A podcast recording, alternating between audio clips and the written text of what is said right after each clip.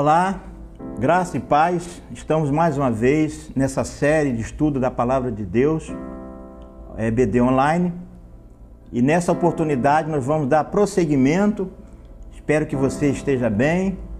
Pegue a sua Bíblia, a sua apostila e vamos ao estudo da palavra. Vamos orar. Senhor nosso Deus, nosso Pai, louvado seja o teu nome. Muito obrigado por esta oportunidade, por esta semana. Que tu abençoes agora cada um de nós, nossos irmãos, para que possamos aprender hoje a tua palavra e que possamos colocá-la em prática em nossa vida diária. Obrigado por, pela vida de cada um dos irmãos, no nome de Jesus. Amém. O tema de hoje é cura pela palavra de Deus para a confusão. Haja luz. O nosso texto está baseado no livro de Gênesis, capítulo 1, de 1 a 4, que diz assim: No princípio criou Deus os céus e a terra, e a terra era sem forma e vazia, e havia treva sobre a face do abismo e o Espírito de Deus se movia sobre a face das águas. E disse Deus: haja luz, e houve luz. E viu Deus que era boa luz, e fez separação entre a luz e as trevas. Cura pela palavra de Deus para a confusão. Quando começamos a estudar o texto da criação do universo, percebemos quão maravilhoso é o Deus Criador. Ele é Criador, amoroso, poderoso, que gosta do belo e do claro. Vemos aí um Deus que diz: haja luz, e a luz se fez. Um Deus que pode transformar a nossa vida. Além de ordenar a criação do mundo, ele deixou tudo isso para proporcionar a cada um de nós alegria, paz, vida e vida com abundância. Conforme diz o texto de João 10, 10. O ladrão não vem senão para roubar, matar e destruir. Eu vim para que tenham vida e a tenham em abundância. Qual é a proposta de Deus na vida do homem? Dar uma vida plena, cheia da sua presença em todos os sentidos: físico, espiritual, emocional e social. Portanto, podemos perceber que esse Deus maravilhoso, ao criar o mundo e todas as coisas, ele criou para o bem-estar do homem. Em primeiro lugar, como era a terra no início? O verso 2 diz: A terra, porém, estava sem forma e vazia. Havia trevas sobre a face do abismo e o Espírito de Deus se movia sobre a face das águas. Qual é a ideia no início? Desolação, desabitada, caos. Esta era a realidade, trevas total. Era um planeta varrido por violentas tempestades elétricas, bombardeando por raios cósmicos mortais e por constantes chuvas de meteoros em virtude da ausência de uma atmosfera protetora. Era um lugar vazio, sem vida, só havia trevas.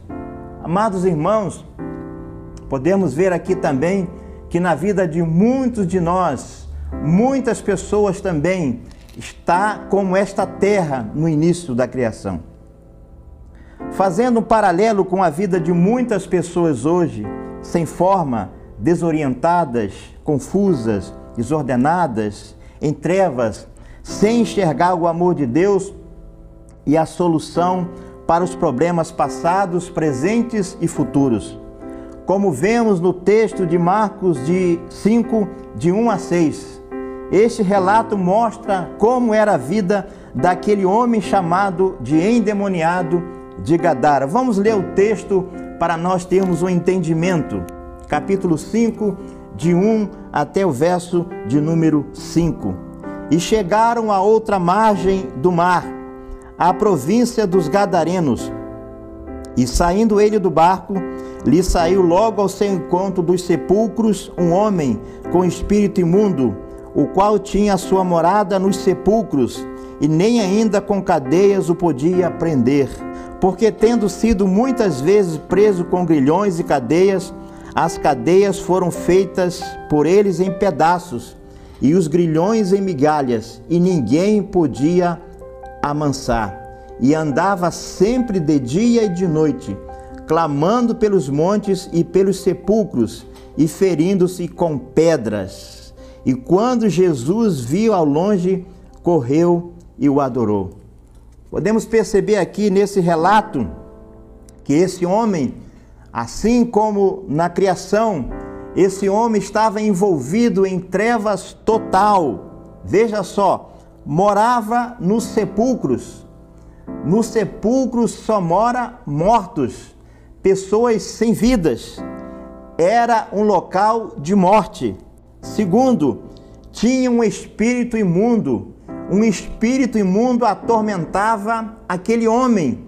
Por isso que ele vivia daquela maneira. Outra coisa, vivia como um animal. O texto diz: o qual tinha sua morada nos sepulcros e nem ainda com as cadeias podia prender. Quarto, se feria constantemente. Amados irmãos, esse homem vivia um verdadeiro caos, preso em trevas, mas quando teve encontro com Jesus, foi liberto e começou uma nova vida. É tão verdade isso que o verso de número 15 mostra isso, Marcos 5,15. E foram ter com Jesus e viram o endemoniado, o que tivera legião, assentado, vestido em perfeito juízo, e temeram. Veja só, essa realidade do caos, das trevas, da prisão, só pôde ser desfeito quando Jesus entrou em cena na vida deste homem. O que, que aprendemos aí? É que quando Jesus entra em cena na nossa vida, aquilo que era trevas sai e agora a luz passa a habitar em nosso contexto, na nossa vida. O texto fala que agora aquele homem estava assentado, vestido em perfeito juízo. Precisamos de Deus para colocar ordem nisso tudo, para tirarmos dessa confusão, dessa desordem, dessa esterilidade, para nos dar luz. O que você, nesse exato momento, está precisando? Da palavra de Deus. A palavra de Deus, quando entra no nosso coração, ela transforma cada um de nós como um verdadeiro adorador. Segundo lugar, a atenção do Espírito. E o Espírito de Deus pairava sobre a face das águas, diz o verso 2. O Espírito de Deus movia-se sobre aquela massa disforme e tumultuada, envolvendo com seu poder. Aqui podemos perceber o amor, o interesse, a atenção do Criador pela terra, da mesma forma como Deus tem interesse em cada um de nós, também na criação e também no homem, tanto o homem que está fora da presença de Deus, como também aquele homem que está na presença do Senhor. E o Espírito de Deus pairava sobre as águas. O que antes era desolação e caos foi transformada pelo Espírito de Deus tornando frutífero, equilibrado e harmônico. É isso que Deus faz no coração de todo aquele que nele crê. Trazendo esse poder do Espírito de Deus para a sua criação, vemos também como o Espírito do Senhor deseja transformar o ser humano perdido, afastado de Deus e de sua presença. O Espírito presta atenção em você. Ele se move em você. Em Romanos capítulo 8, 26 diz: O mesmo Espírito intercede por nós sobremaneira, com gemidos inexprimíveis. O Espírito do Senhor conhece você, porque na criação do homem ele estava presente, ele conhece o seu interior, sua história, seu presente e seu futuro. Tanto na criação do mundo, a Bíblia diz que o Espírito do Senhor estava presente, como na criação do homem, a Bíblia diz: E disse Deus: Façamos o homem a nossa imagem conforme a nossa semelhança. O verbo façamos está na primeira pessoa do plural. Entende-se que estava presente Deus Pai, Deus Filho e Deus Espírito Santo. Qual a reflexão que podemos tirar para a nossa vida sobre o Espírito de Deus? Eu anotei aqui quatro situações que o Espírito de Deus, em atenção a cada um de nós, primeiro, o Espírito Santo nos convence do pecado, da justiça e do juízo. 1 João 16, 8 diz assim: E quando ele vier, convencerá o mundo do pecado, da justiça e do juízo. Segundo, o Espírito Santo garante a nossa salvação. 1 Coríntios 1, verso 22, o qual também nos selou e deu o penhor do Espírito em nossos corações. A palavra penhor significa garantia, significa que todo aquele que tem o Espírito, todo aquele que é convencido pelo Espírito, ele é selado e tem a garantia da salvação. Terceiro, o Espírito Santo nos ensina, João 16, 13. Mas quando vier aquele Espírito da verdade, ele vos guiará em toda a verdade, mas dirá tudo o que tiver ouvido e vos anunciará o que há de vir. Uma das funções do Espírito é nos ensinar. Uma das funções do Espírito é nos levar ao arrependimento. Quarto, o Espírito produz fruto. Gálatas 5, 22, que diz: Mas o fruto do Espírito é amor, gozo, paz, longanimidade, benignidade, bondade, fé, mansidão, temperança. Você pode perceber nessa reflexão sobre o Espírito de Deus na vida do homem?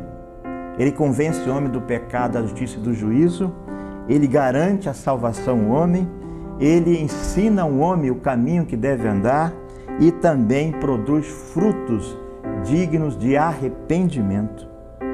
Percebe a atuação do Espírito nas nossas vidas? Ele é responsável pelas ações espirituais no nosso interior. Ele age em todas as áreas, fazendo-nos servos úteis para a sua obra. Então, hoje você pode deixar o olheiro trabalhar em você. Ele quer fazer de você um vaso novo Lá em Jeremias capítulo 18, verso 6, lemos assim: Não poderei eu fazer de vós como fez este oleiro, ó casa de Israel? Diz o Senhor: Eis que, como barro na mão do oleiro, assim sois vós na minha mão, ó casa de Israel. Israel estava completamente desatualizado. Israel estava completamente fora da presença do Senhor. E agora o profeta Jeremias traz essa palavra que se o povo de Israel fosse considerado como barro, Deus como o olheiro precioso, como o olheiro que amassa o barro, ele faz dessa pessoa uma nova pessoa, uma nova vida. Terceiro lugar, a palavra que cria. No princípio criou Deus os céus e a terra. Essa expressão bará, no hebraico, que significa criar do nada, aparece duas vezes na Bíblia, somente duas vezes. Uma lá em Gênesis 1:1, no princípio criou Deus os céus e a terra, e a outra aparece lá em Salmo 51:10, que diz: Crie em mim, ó Deus, um coração puro e renove em mim um espírito reto.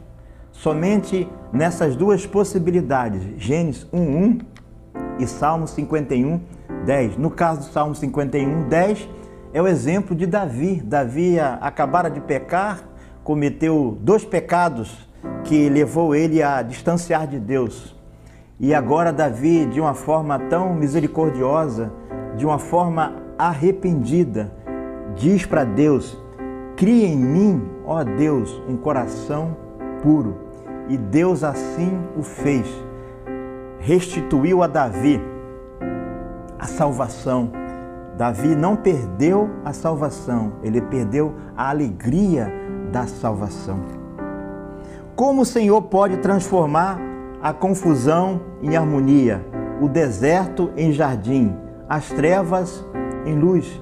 Talvez você esteja vivendo essa realidade, mas hoje você pode viver uma outra realidade, ser transformado pelo poder da palavra, com o poder de Sua palavra. A palavra criadora de Deus foi através dela que transformou aquela terra arrasada num Éden, num paraíso, com rios, montanhas, praias, animais, flores, peixes, ventos, ar, etc. Quando o Espírito de Deus pairou sobre a face das águas, fez daquele planeta sem forma e vazio um lugar belo e abençoado. Hoje também você pode mudar a sua vida, deixar o Espírito de Deus entrar no seu coração e assim você experimentar uma outra realidade. Você pode ser o jardim do Éden, um lugar muito abençoado. Ele, pela sua palavra, disse: haja luz e houve luz. Gênesis 1, 3. Bastou uma palavra do Senhor e a luz raiou, invadiu, prevaleceu, espelhou-se, dominou, transformou. Basta uma só palavra. Somente Deus para exercer autoridade para a sua palavra escrita uma palavra que põe fim ao caos, que coloca tudo nos seus devidos lugares, que reorienta, redireciona, ilumina, liberta. Deus tem uma palavra de cura para todos os homens.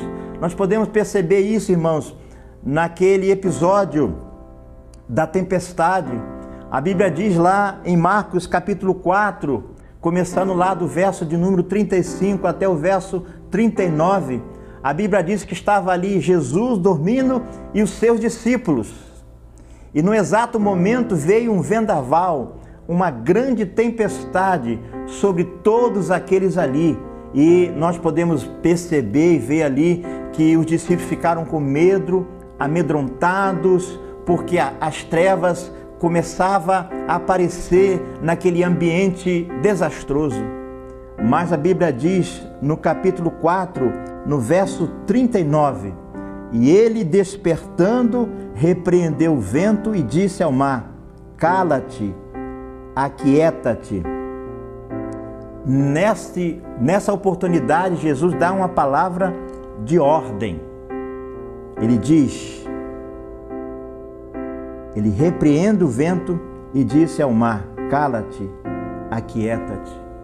Nesse exato momento também, se você estiver passando por uma tempestade, se nuvens densas negras, nuvens estiver na sua vida, no seu coração, talvez um problema matrimonial, conjugal, talvez um problema de ordem social, de ordem espiritual, Jesus diz para você nesta oportunidade: cala-te, cala-te, aquieta-te. No Novo Testamento, isto fica mais explícito quando João, o evangelista, escreve: No princípio era o Verbo, e o Verbo estava com Deus. Ele estava no princípio com Deus. Todas as coisas foram feitas por intermédio dele, e sem ele nada do que foi feito se fez. João 1, de 1 a 3. A expressão verbo aqui é a palavra, não vocabulário mas uma linguagem que transmite uma ideia, uma mensagem. Jesus é o Verbo de Deus, ou seja, ele é a palavra encarnada de Deus, como diz João 1,14. O Verbo se fez carne e habitou entre nós, cheio de graça e verdade, e vimos a sua glória, glória como do unigênito do Pai.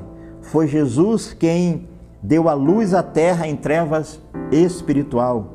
Ele veio para isto, para desfazer as obras do diabo. Jesus, hoje, agora, nesse exato momento, quer trazer luz à sua vida, quer colocar ordem no mundo em trevas. Quarto e último lugar, colocando as coisas em ordem.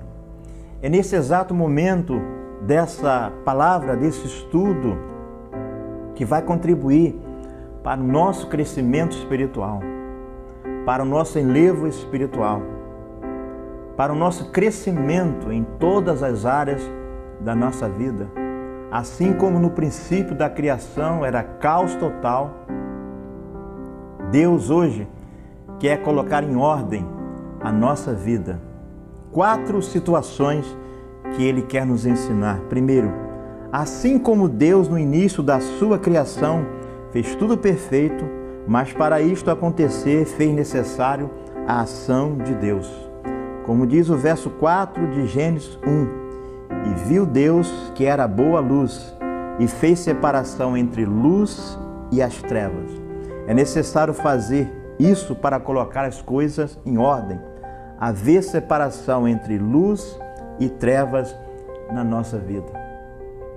Talvez na sua vida, nesse momento, existe há uma, uma treva ou uma escuridão que está atormentando o seu coração. Mas hoje você pode, como fez Davi lá no Salmo 51, se arrepender, pedir misericórdia a Deus, que Ele está pronto em te perdoar e dar a você uma nova oportunidade. Segundo, vida plena, cheia da presença do Senhor. Se queremos mudança total, precisamos deixar que Deus organize a nossa vida espiritual fazendo aquilo que Deus quer. Deixe Ele controlar o seu ser. Romanos 12, verso 1. Rogo-vos, pois, irmãos, pela compaixão de Deus, que apresenteis o vosso corpo em sacrifício vivo, santo e agradável a Deus, que é o vosso culto racional. A intenção de Deus é que todos nós tenhamos uma vida na presença de Deus. E quando assim fazemos, oferecemos o nosso corpo em sacrifício vivo, santo e agradável a Deus. Deus se agrada e assim ele faz de cada um de nós, na presença dele, uma vida plena. Terceiro, só há vitória quando Jesus entra em cena. 1 Coríntios 15, 57, que diz: mas graças a Deus que nos dá a vitória por nosso Senhor Jesus Cristo. Jesus é autor da vida. É Ele que destrói as trevas neste mundo tenebroso. Por isso devemos ser sempre coadjuvante. Ele é o centro de todas as coisas. Ele é o protagonista. Meus amados irmãos, Deixe Deus entrar em cena na sua vida. Deixe Ele ser o protagonista da sua história, na sua caminhada espiritual. E quando nós fazemos assim, a vitória por Ele falada é garantida na nossa vida. 4. Seja cheio do Espírito Santo. Efésios 5:18, que diz: "E não vos embriagueis com vinho, em que há contenda, mas enchei-vos do Espírito. Aqui a palavra embriagar é contrário de encher do Espírito. A pessoa embriagada está fora de si, ele é conduzido por uma situação externa. Mas aquele que enche do Espírito de Deus, pelo contrário, ele vive sempre na presença de Deus. Ele tem Jesus e o Espírito Santo como orientador de sua vida. No princípio criou Deus os céus e a terra, diz lá Gênesis 1:1. A palavra usada aqui é bará, ou seja, criar do nada. Só Deus tem esse poder, essa capacitação divina. Homem nenhum pode criar. Homem nenhum. Só Deus tem esse poder de criar do nada. O que o homem pode fazer é transformar algo que já está dentro do padrão existido por Deus. O homem sem Cristo está perdido em seus pecados. Só há uma solução para fazer dele uma nova criatura. É 2 Coríntios 5, 17. Assim que se alguém está em Cristo, nova criatura é. As coisas velhas já passaram, eis que tudo se fez novo. Hoje você pode ter luz para a sua vida. Permita ser curado pela palavra de Deus para a confusão que as trevas faz no nosso coração. Que Deus abençoe você, que você seja ricamente abençoado pela presença de Deus. Vou orar agora encerrando esse estudo. Pai querido, Pai amado, obrigado pelo poder da criação. Obrigado porque o Senhor criou o homem à imagem e semelhança do Senhor. Por isso, Senhor, obrigado porque o Senhor enviou Jesus para vir à terra para perdoar os nossos pecados. Obrigado pelo Espírito Santo que nos convence do poder das trevas. Obrigado pela salvação em Jesus. Obrigado porque somos uma nova criatura. Obrigado porque o Senhor nos dá a direção. Nós oramos hoje no nome de Jesus. Até lá, ao próximo estudo, que Deus abençoe você. Amém.